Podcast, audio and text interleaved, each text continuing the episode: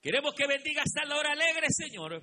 Aquel que da, dale, eh, Señor, conforme su corazón. Que el que en abundancia da, también en abundancia reciba, Señor. Y aquel que no puede darte, proveele para que teniendo, Señor, se haga participante del dar y del recibir. En el nombre maravilloso de Cristo Jesús de Nazaret, Señor, pasamos esta hermosa tarde. Al que diezma, bendícelo y guárdele en el nombre poderoso de Cristo Jesús de Nazaret. Gracias, Cristo amado. Gracias, Dios bendito. En el nombre de Jesús. Amén. Así despacio, pueden sentarse, hermanos, pues siéntense así sentaditos, hermanos. Eh, eh, de al Señor. Ahí recuerde que, mire hermano, mire, véame aquí, en lo que está. Eh, fíjese que un hermano eh, me contaba un testimonio tremendo porque lo pararon este, con una sobrecarga en su camión y, cuando me llama un día antes, mire, voy a una corte en donde me van a saber, quizás, me han dicho el abogado que me van a quitar unos 7 mil, 8 mil dólares de multa. Pero como él es fiel diezmador, a ellos sí se les puede decir lo que yo le dije. Al que no diema no le puedo decir porque puedo quedar como mentiroso. Pero le dije, mire, usted es fiel con Dios. Dios va a tener cuidado de su finanzas, no se preocupe, vamos a estar orando y, ahí me va a contar. Al nomás salir de la corte me llama y me dice, hermano, me dice, ¿sabe qué pasó? 75 dólares me pusieron de multa. Pero porque él es fiel. Y uno, uno, uno como pastor puede eh, a veces asegurar ciertas cosas basado en la palabra de Dios. Pero el que no es fiel no lo puede garantizarle. A otro dicho, bueno, póngase a orar y una porque primero Dios, Dios le ayude. Pero por infiel, quién sabe. Eh, pero cuando alguien es fiel en sus ofrendas, en su tiempo, Dios también es fiel con él. Porque la Biblia no miente, hermano. La Biblia no miente, aunque se ponga enojado. Mejor alégrese, porque esta palabra no es mentirosa. Séquese la hierba, marchítese la flor, pero la palabra de Dios permanece para siempre, hermano.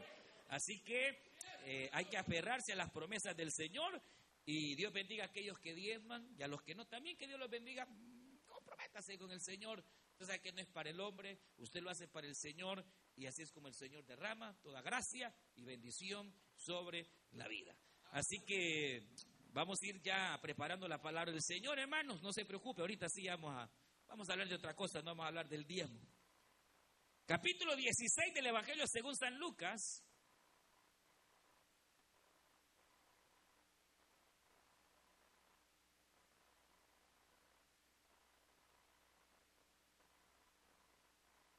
Capítulo 16 del Evangelio según San Lucas. Y si usted ofrendó, se pone en pie. Muy conocida la porción.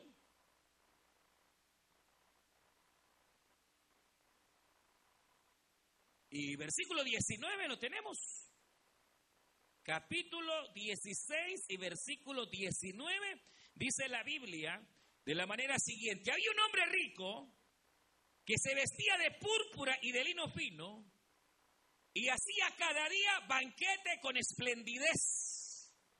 Había también un mendigo llamado Lázaro que estaba echado a la puerta de aquel lleno de llagas y ansiaba saciarse de las migajas que caían de la mesa del rico y a unos perros venían y le lamían las llagas. Aconteció que murió el mendigo y fue llevado por los ángeles al seno de Abraham. Y murió también el rico y fue sepultado. Y en el Hades alzó sus ojos estando en tormentos y vio de lejos a Abraham y a Lázaro en su seno. Entonces él dando voces dijo, Padre Abraham, ten misericordia de mí y envía a Lázaro para que moje la punta de su dedo en agua y refresque mi lengua, porque estoy atormentado en esta llama. Pero Abraham le dijo, hijo, acuérdate que recibiste sus bienes en tu vida y Lázaro también males pero ahora este es consolado aquí y tú atormentado. Además de todo esto, una gran cima está puesta entre nosotros y vosotros, de manera que lo que quisiesen pasar de aquí a vosotros no pueden ni de allá para acá. Entonces le dijo, te ruego pues, Padre, que le envíes a la casa de mi padre, porque tengo cinco hermanos para que les testifique, a fin de que no vengan ellos también a este lugar de tormento. Y Abraham le dijo a Moisés, tienen, a los profetas tienen, óiganlos entonces. Dijo, no, padre Abraham, pero si alguno fuere a ellos de entre los muertos, se arrepentirán. Mas Abraham le dijo, si no oyen a Moisés y a los profetas, tampoco se persuadirán, aunque alguno se levantare de los muertos. Amén. Gloria a Dios. Padre nuestro que estás en los cielos, te damos gracias por la oportunidad que nos da de recibir tu palabra en esta hermosa tarde. Queremos, Señor, que tú abras nuestro entendimiento, que tu Espíritu Santo abra nuestro corazón, Señor, y que nos recuerde, Padre eterno, eh, las verdades que tú deseas, Señor, que tu pueblo recibe en esta hora. En el nombre de Jesús bendecimos cada vida. Los que, Señor, han enviado sus peticiones, guarda, Señor.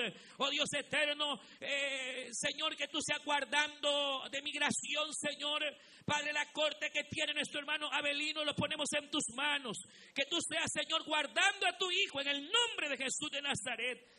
Oh Dios eterno, trae sanidad sobre eh, Señor, en el nombre de Cristo Jesús de Nazaret. Obra, Padre eterno. Oh Dios amado, también por la vida de Edwina, Señor, oh Edwina, que tú seas poniendo tu mano en sus ojos, trayéndole la sanidad en el nombre de Jesús de Nazaret, Padre eterno. Al débil fortalécele, al enfermo sánale y háblanos, Señor, en esta hermosa tarde, conforme a tu voluntad a nuestras almas. En el nombre de Jesús. Amén, Señor, y amén. Gloria a Dios. Pueden tomar su asiento. Dice acá también, bienvenido nuestro hermano José y su familia. Tenemos a un hermano y su familia, así que bienvenidos. Gloria al nombre del Señor. No sé dónde estará, pero sean bienvenidos nuestro hermano José y toda su familia. Que Dios lo bendiga, levante su mano y a todos sean bienvenidos, hermanos, en el nombre del Señor. Aquellos que teníamos algunos días de no verle, bienvenidos a la casa del Señor, eh, casa de misericordia. Esta, esta hermosa tarde, eh, basados precisamente en esta, en esta lectura, que como dije al principio es eh, conocida, muy, muy conocida, algunos le llaman parábola, y si fuese una parábola, quizás de hecho de las dos o de todas las parábolas que el Señor predicó, probablemente esta y la del hijo pródigo sean las más conocidas. Aunque realmente eh, los que conocen un poquito más y estudian la palabra, eh, pretenden eh, mostrar que a diferencia de las parábolas, esto que el Señor Jesucristo comienza a narrar es una historia genuina, real, por el hecho de que contiene nombres propios. O sea que eh, las parábolas que el Señor predicara o las parábolas que se encuentran en la escritura no contienen nombres mm, propios ni de lugares ni de personas. Pero en este caso el Señor presenta a un hombre llamado Lázaro, presenta a Abraham que está en su seno, presenta eh, o nos recuerda a Moisés, nos recuerda eh, el lugar, nos da exactamente el lugar a donde el rico va, que es el Hades, el infierno. Y por estas razones es que algunos vienen y dicen, no, esta no es parábola, esta es una historia genuina, real y verdadera eh, eh, en cuanto a lo que el Señor, hermanos, eh, enseñó. De hecho, que si, si es parábola o es una historia verdadera, lo que sí es cierto es que los lugares de los cuales el Señor aquí habla son más que reales, hermanos. O sea, aquí esto de hecho es, podríamos llamar la descripción más clara, oiga bien, que la Biblia nos da en torno al infierno, lo que es el Hades, el lugar de los muertos, aquellos que mueren, obviamente, sin Dios y sin esperanza. Entonces, eh, no puede ser un invento, porque el Señor ocupa básicamente una descripción clarísima de lo que este lugar, hermanos, eh, eh, obviamente es. Ahora, basado en esto, hermanos, yo quisiera tocar dos o tres cositas que me llaman la atención en esta historia. Lo conocemos a la perfección, sabemos que, que nos habla precisamente de un hombre que era rico y uno que era pobre y que estaba enfermo. Ahora, por un lado, esta, esta historia o parábola o historia, como la quiera tomar usted, eh, ha sido malinterpretada por el hecho de pretender mostrar que sencillamente la razón o el hecho de tener dinero, la razón de tener riqueza, lo puede llevar o lo lleva directamente a la condenación. Y que el hecho de ser pobre o de estar enfermo lo ha de llevar directamente al cielo. La iglesia católica, por ejemplo, así lo interpreta. Lo interpreta que los pobres han de ser salvos porque Lázaro era pobre y que los ricos, a lo mejor, la gran mayoría de ellos se van a condenar por el hecho de ser ricos. Usted sabe que eso no es así. El hombre no es salvo ni, ni es condenado, hermanos, eh, eh, por el hecho de poseer riquezas o de no tenerlas. Porque yo conozco gente pobre y son indios, hermano. Pues sí, yo conozco gente que es muy humilde físicamente, porque tal vez eh, en su, en su, en su aspecto físico pretende o de hecho es una persona de baja condición, pero son terribles por dentro. Y hay personas que tienen mucho dinero y son compasivos. Decir, que no es el hecho de tener una posición, el hecho de tener riqueza o no, lo que ha de llevar precisamente, hermanos, a la salvación o a la eternidad, sino que aquí lo que se demuestra, y es lo que quiero, hermanos, eh, detallar, es en primer lugar no el hecho de que el rico precisamente fuese condenado o fuese llevado al Hades por poseer, por tener, sino el problema era que dice la Biblia, hermanos, que este hombre rico hacía cada día banquete y lo hacía con esplendidez. Y entonces es el problema. ¿Sabe cuál es el problema aquí? Es el exceso. El exceso. El exceso de las cosas. Hermano, cuando veía esto, pensaba precisamente en esta realidad, que el exceso es lo que puede llevar a la condenación. El exceso es el que tarde o temprano puede llevar, hermanos, a que la vida, en lugar de poder encontrar el favor y la misericordia del Señor, encuentre la ruina. Usted sabe, lo que aquí se refiere es de un hombre que hacía banquetes día y noche, un hombre que durante toda su vida diariamente festejaba con grande opulencia y lo más seguro es que en estas fiestas había bebida, había borracheras, había, hermanos, saber qué otro tipo de pecado. En otras palabras, este hombre al morir es condenado no por lo que posee, oiga bien, no por lo que posee, sino por sus acciones de pecado. El exceso, le apuesto que era, era vicioso. Y apuesto que además de vicioso, hermano, era tacaño. Era avaro.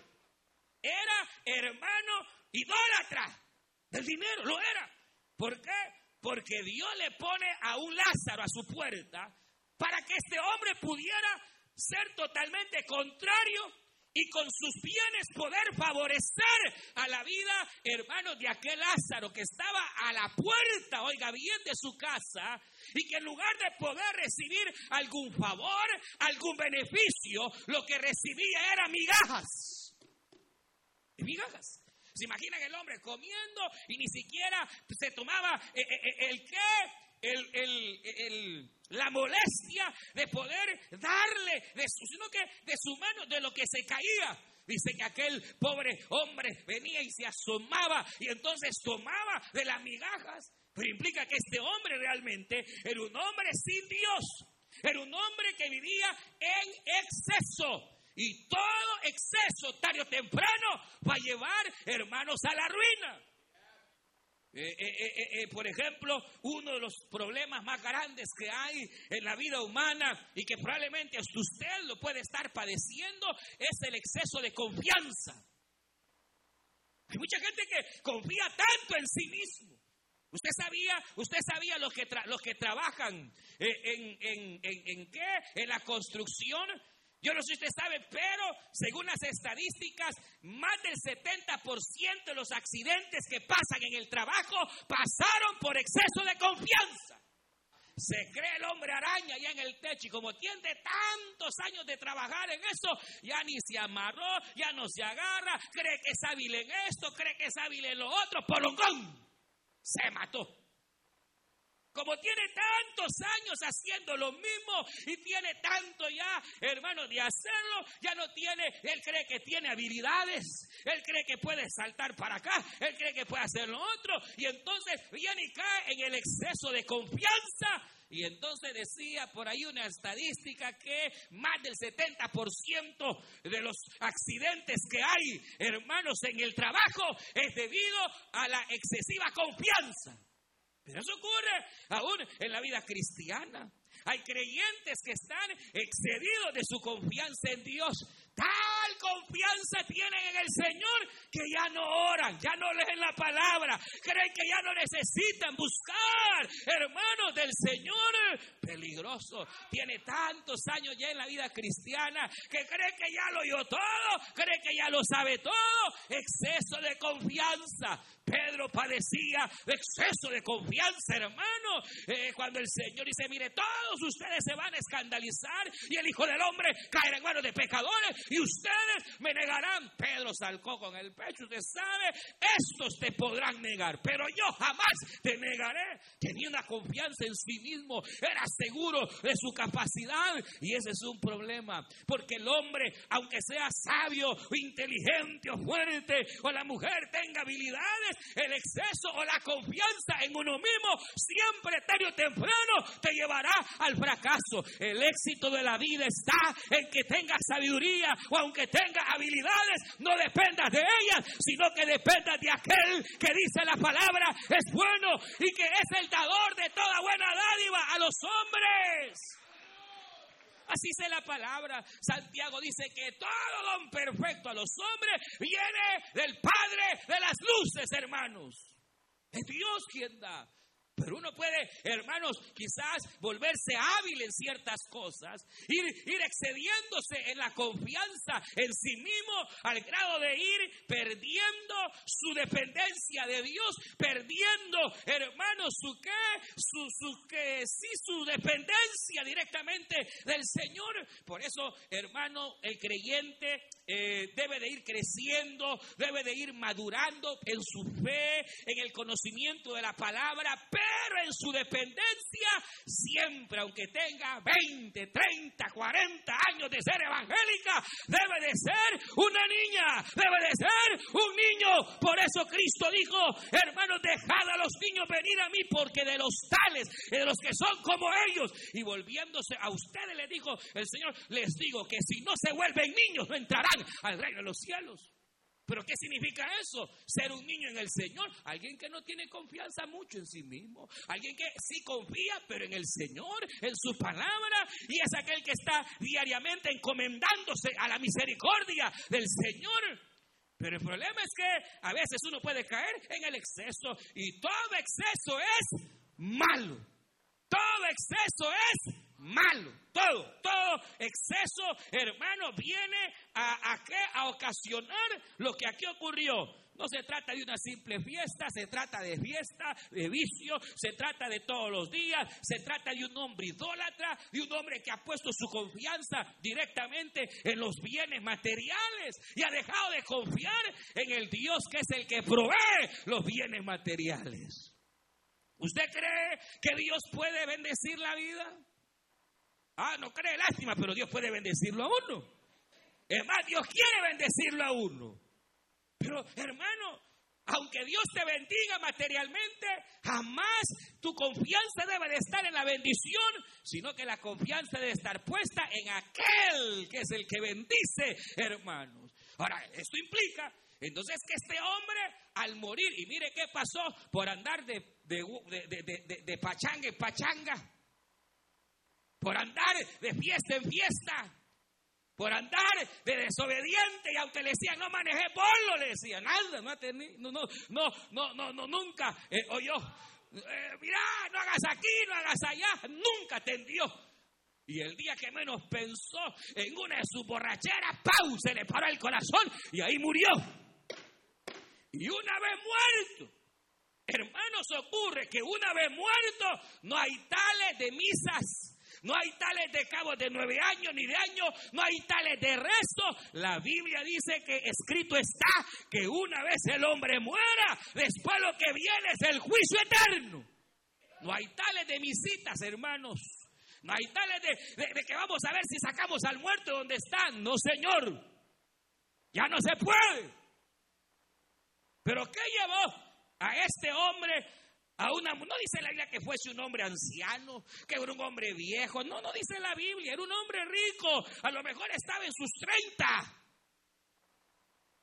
o en sus 40. Pero la cuestión es que el exceso lo llevó a la muerte. Y este hombre viene y lo que lo lleva a la condenación no es la riqueza, sino su confianza en las riquezas. Había hecho de, del dinero su Dios. Y esto lo había llevado, hermano, a ser un hombre eh, con otras faltas, que aunque no se reflejan claramente, sí se pueden visualizar. A lo mejor igual, borracho, idólatra, avara, etcétera, etcétera, etcétera. La cuestión es que, hermano, mire cómo es Dios. Por eso es que nadie delante del Señor va a tener un día excusa, jamás. Aunque busque las excusas que quiera, no, yo nunca lo supe, Señor, jamás me predica. No habrá. Siempre Dios utiliza a Lázaro para probar, hermano, la vida del ser humano. Y ahí está este hombre, hermanos, allá tirado a la puerta de la casa de este hombre para que probara el corazón de él para probar sus intenciones. Jamás se sacó un peso para aquel hombre. Jamás, hermano, tuvo de él misericordia, sino que al contrario, eh, se quizás se deleitaba en ver al pobre enfermo en las migajas. Jamás, hermano, tuvo misericordia, pero se muere. La cuestión es que muriendo él, también muere Lázaro a causa de su enfermedad, a causa de su dolencia. Pero aquí viene la situación que, hermano Lázaro, no va al seno de Abraham, que era hasta entonces el lugar donde la gente salva iba. Los que se condenaban iban a donde van hoy, al, al Hades, al Seol, o lo que nosotros conocemos como el infierno. Pero los que hasta entonces morían antes de que Cristo viniera a la cruz del Calvario, y que habían sido en alguna manera justos, eran hombres y mujeres que iban al seno de Abraham.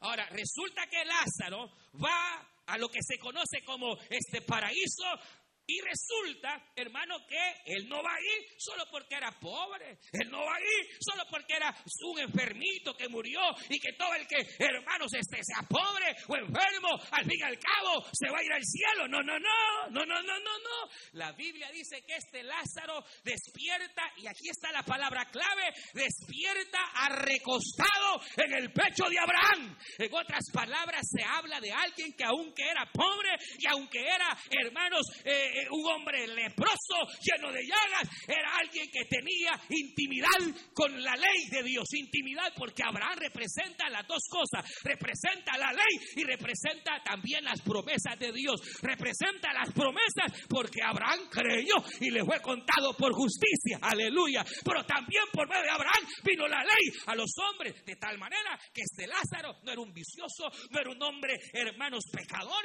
era alguien que en su corazón estaba apegado a la ley, estaba apegado a las promesas del Señor, al grado que quien representaba a Jesús, quien representaba a Dios, era Abraham. Y cuando lo vemos, lo vemos recostado ahí en el pecho de Abraham. ¿Quiénes se recuestan al pecho? ¿Quiénes son aquellos hermanos a quienes se les da la confianza de recostarse? Mire esto de recostarse en el pecho, tal vez uno no lo logra entender mucho, pero era, era, era, era una una costumbre.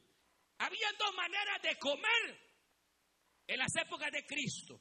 Una época, una manera era la normal, cuando se sentaban a la mesa, habían dos mesas, por lo general una mesa que era, era grande como las, de, las nuestras, y que por lo general para sentarse había que poner un banco o una especie de silla y entonces comer de manera natural. Pero estaba la mesa informal, la mesa informal no era como la mesa del comedor, era una mesa más pequeña, no era tampoco como los chinos para que en el suelo, no, no, no, era un poquito más alta que así el suelo, pero no era alta. Y entonces la costumbre era enrollar unas alfombras que, hermano, pegaran a la orilla de la mesa. Eh, imagínese una alfombra enrollada pegada a la mesa y entonces la costumbre era eh, a recostarse en la alfombra y entonces compartir el té, si usted quiere, el mate, si es argentino, cafecito, si es salvadoreño, hondureño, lo que sea. Pero la idea era compartir, no era, hermano, la comida eh, eh, o el alimento cotidiano, sino algo aparte, algo familiar. Y entonces uno se recostaba, se recostaba en la alfombrita, con la mano en la mesa y así compartía. Y entonces él más cercano, uno por lo general venía y como era algo así eh, medio recostado, uno se acercaba a la persona que más confianza tenía, al cuate, al amigo, como usted le quiera llamar, a la persona o a la, mujer, eh, eh, en el caso de las mujeres o el hombre, por lo general, hermano, que más confianza se tenía y entonces se sentaban cerca y era tal la intimidad y la confianza que cabal se acostaba uno en el otro del hombro. Así es como Juan se recostaba en el pecho del maestro. Así es como Juan quien logró el mayor grado de intimidad con Jesús, se recostaba a su pecho. Cuando comían informalmente, cuando hablaban de, la palabra, venía Juan y se le recostaba. Pero los demás, los demás les daba pena o les daba vergüenza. Por alguna razón le tenían miedo al Señor. Juan no. Juan logró tal intimidad que mientras otros hermanos así saludaban eh, al Señor con, con así temor, Juan venía y se recostaba al pecho del Señor y sabía que ahí estaba seguro. Sabía ahí Juan que el pecho de Cristo, ahí a su lado, él estaba, hermano, seguro que viniese pasado, presente, futuro, lo que venía. Juan estaba en el pecho del Señor. Por eso, cuando dice la Biblia, hermanos, que el Señor iba a ser entregado, nadie sabía quién era. Cristo dijo, uno de ustedes me va a negar. Y entonces será quién, y quién será. Y entonces Pedro le hace señas. Pedro es de aquellos que caminan lejos del Señor. Pedro es de aquellos que no oran todos los días. Pedro es de aquellos que solo vienen a la iglesia los domingos, que así de lejitos. Juan no. Juan era de lunes, martes, miércoles, jueves, viernes, sábado, domingo y todos los días. Juan era de aquellos que se acordaba y oraba al Señor en el trabajo, conduciendo, en la casa, en el baño, a la hora de dormir, a la hora de levantarse. Y Pedro le dice, hey, preguntarle quién es. Qué desgracia. Y como Juan estaba cerquita, le dice, Señor, ¿quién es? Es Judas. A quien le voy a pasar ahorita el plato y lo va a meter, ese es el traicionero. Es que miren, los que saben los secretos de Dios son aquellos que están cerquita del pecho del Señor. Cuando viene la crisis, la enfermedad, cuando viene el temor, lo que sea, y uno está cerca del Señor, puede venir la noticia que sea, pero el que está recostado en el pecho de Cristo, Dios le dice, no temas. Dios le dice, no desmayes. Dios te dice, date tranquila, no va a pasar nada, todo va a estar bien, habrá victoria, voy a dar la bendición. Pero el que anda caminando lejos y peor en pecado. Pero los que andan caminando de cerca, pero ¿qué representa? Representa que Lázaro no se salvó por ser pobre, no se equivoque. Se salvó porque era alguien que en su corazón tenía cerca las promesas y tenía cerca la ley de Dios. Por eso cuando se muere estaba recostadito en el pecho de Abraham, hermano.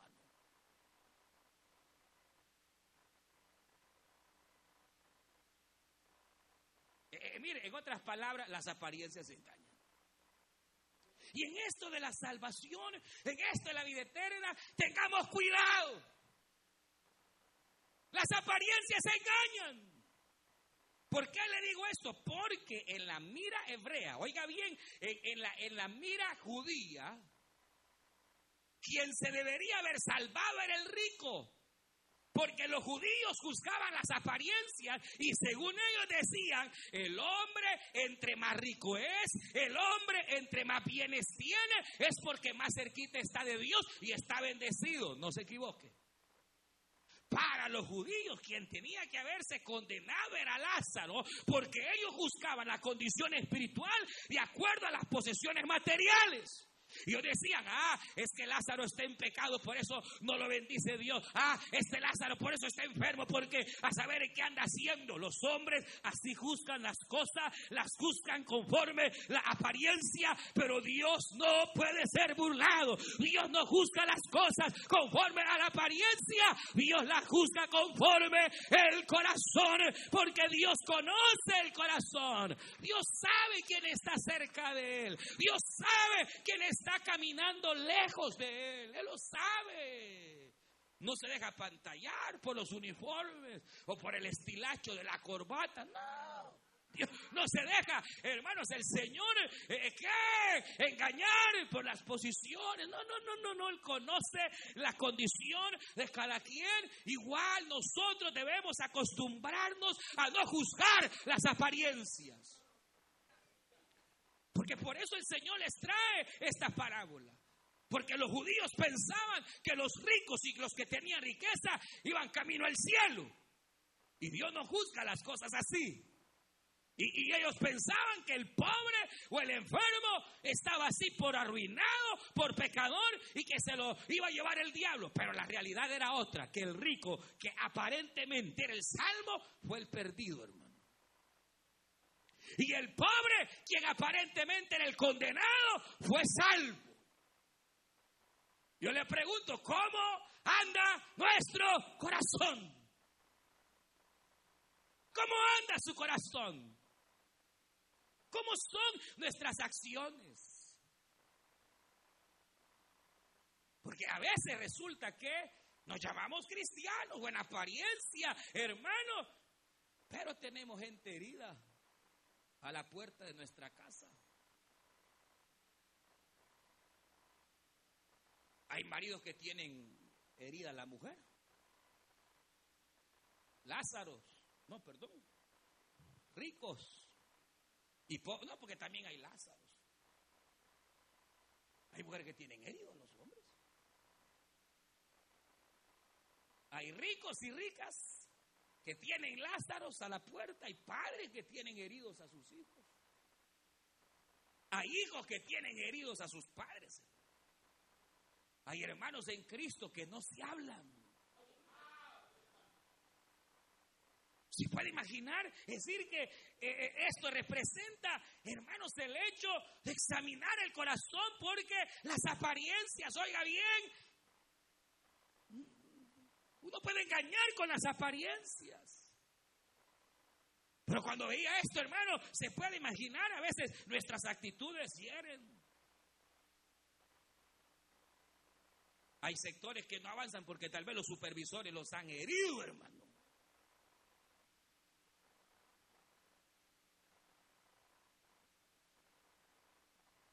Sí, hermano, uno fácilmente puede con sus acciones eh, eh, eh, hay que herir a las personas, o en este caso aquí hay un hombre herido, enfermo, golpeado, pero no hay quien extienda la mano. Por eso, hermano, recordemos, usted se recuerda de la, de la famosa parábola, que sí es parábola, de aquel que iba descendiendo camino de Jericó. Iba, hermanos, hacia Jericó descendiendo desde Jerusalén. La Biblia dice que cayó en manos de hombres, ladrones. Y fíjense que esos eran hermanos usted. Eran caídos. Sí, eran caídos. ¿Y sabe por qué eran caídos? Porque si hubieran sido impíos, lo matan de una vez. Dice que lo dejaron medio muerto, tuvieron compasión. Eran caídos. Y cuando lo golpearon, alguno dijo, no, no, no, mira, no, no, no, no, no, no lo matemos, dejémoslo así, Dios nos está viendo. ¿Se imagina, hermanitos? Y de repente, hermano, usted sabe, queda malherido, queda golpeado y va pasando el sacerdote, el pastor va pasando, hermano. Y solo pasó de largo. Y de ahí va el supervisor. Ahí iba, hermano, el levita.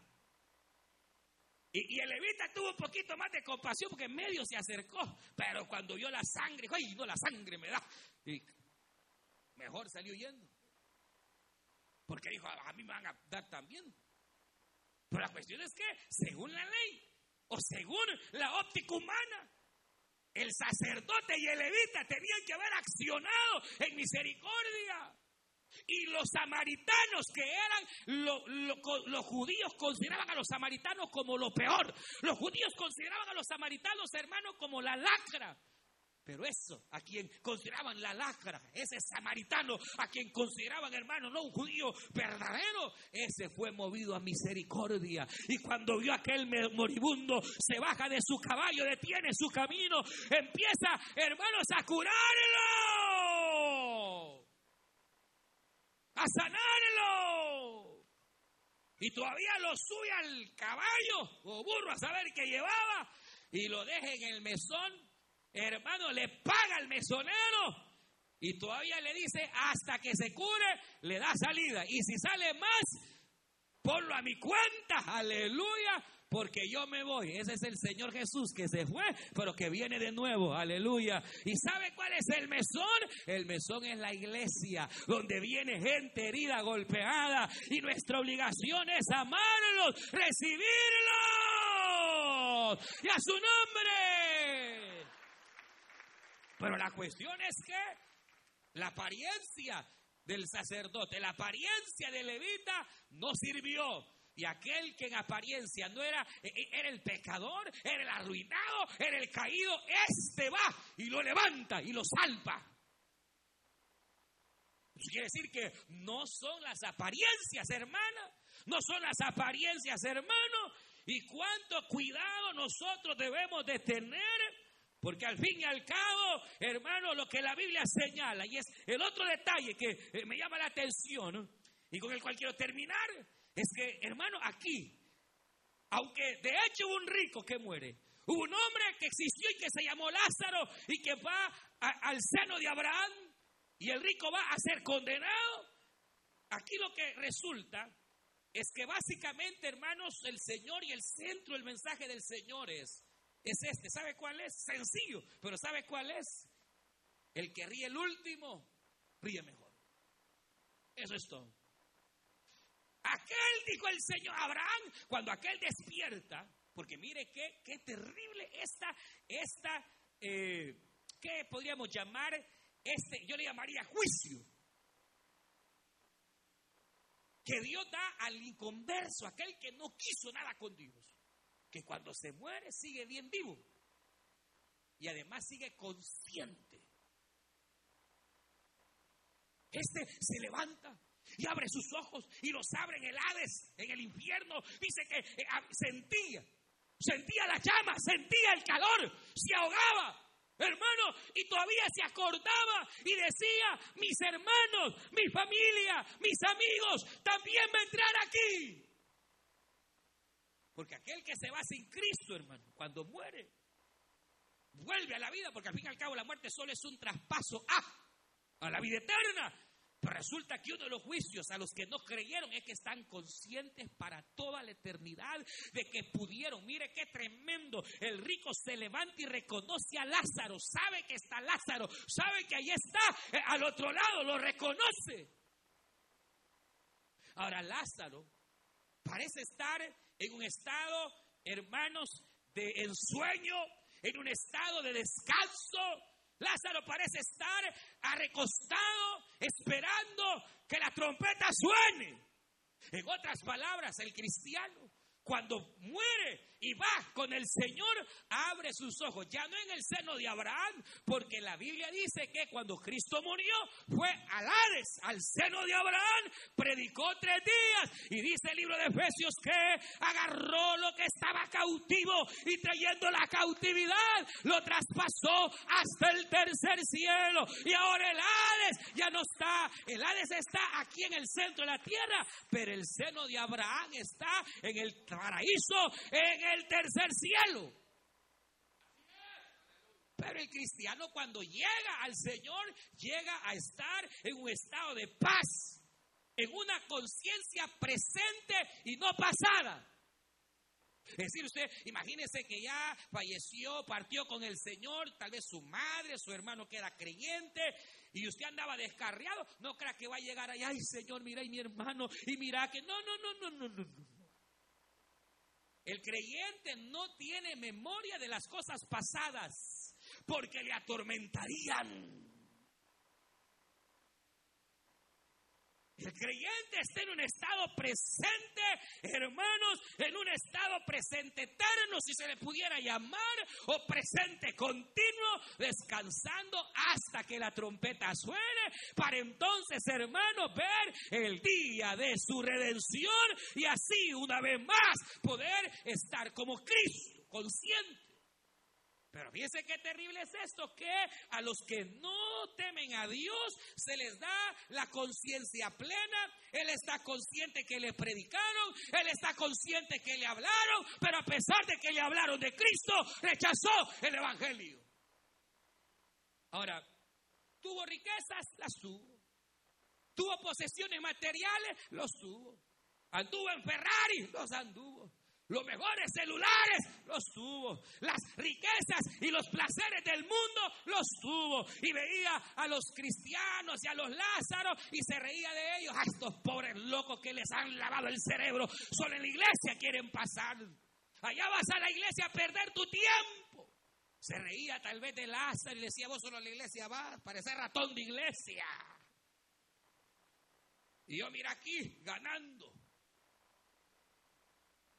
Y vos cada vez más amolada, más amolado.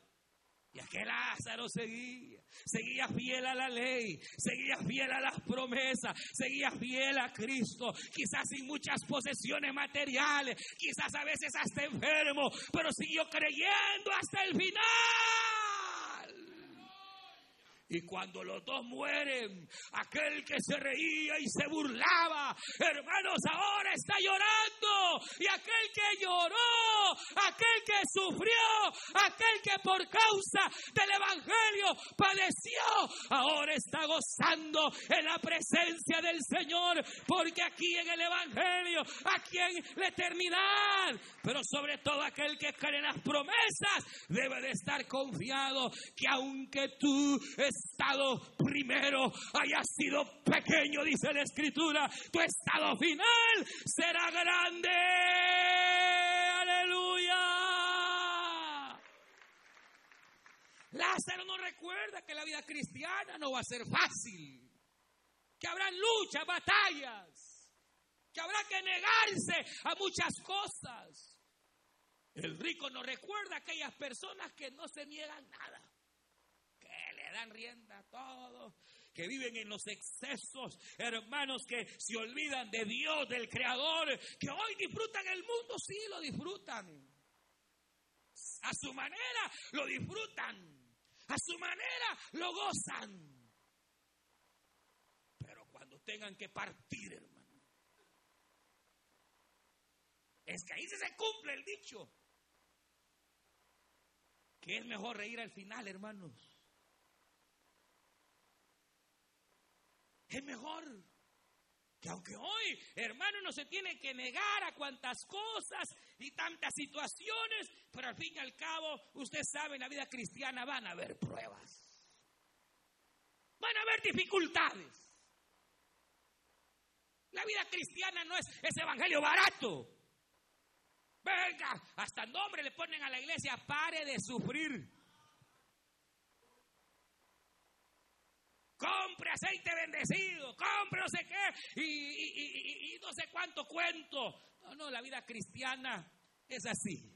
Habrán luchas, habrán pruebas, habrán dificultades, pero hay una promesa que de todas ellas el Señor nos librará.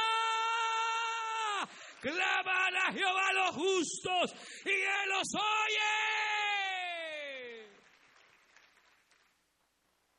Hermano, el final nuestro está garantizado. Yo solo pensaba en esto para finalizar. Yo no sé cómo le fue este año, quizás este año le fue duro y le fue difícil y fue un año de luchas en la familia, de quizás enfermedades y una tras otra. Ya se fue el 2018, hermano.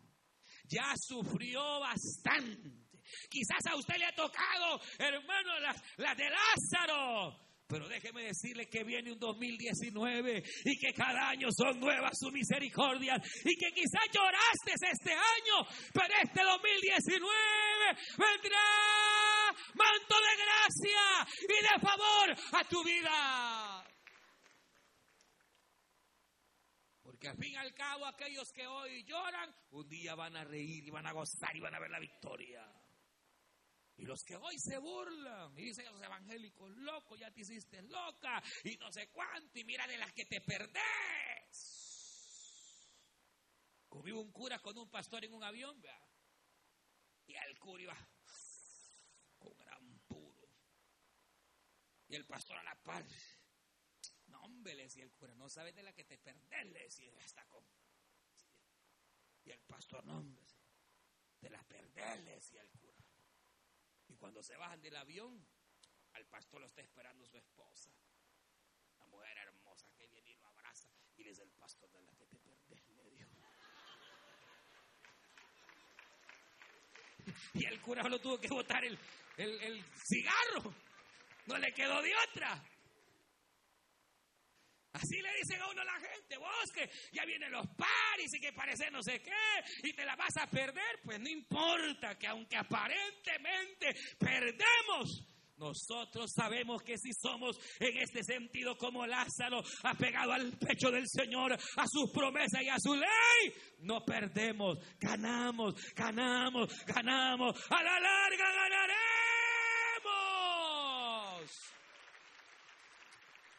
Los que hoy se deleitan en los vicios y se gozan aparentemente en los pecados, llegará el día en que van a llorar y sufrirán el haber rechazado, el haber abrigado un corazón idólatra, amargado, rencoroso, eh, amante del dinero. Por eso el final de los cristianos será siempre mucho mejor Quizás que su inicio, que su presente, tenemos garantizado nuestro final. Vamos a cerrar nuestros ojos, vamos a orar. Y vamos a decir al Señor, buen Dios y Padre nuestro que estás en los cielos, te damos gracias.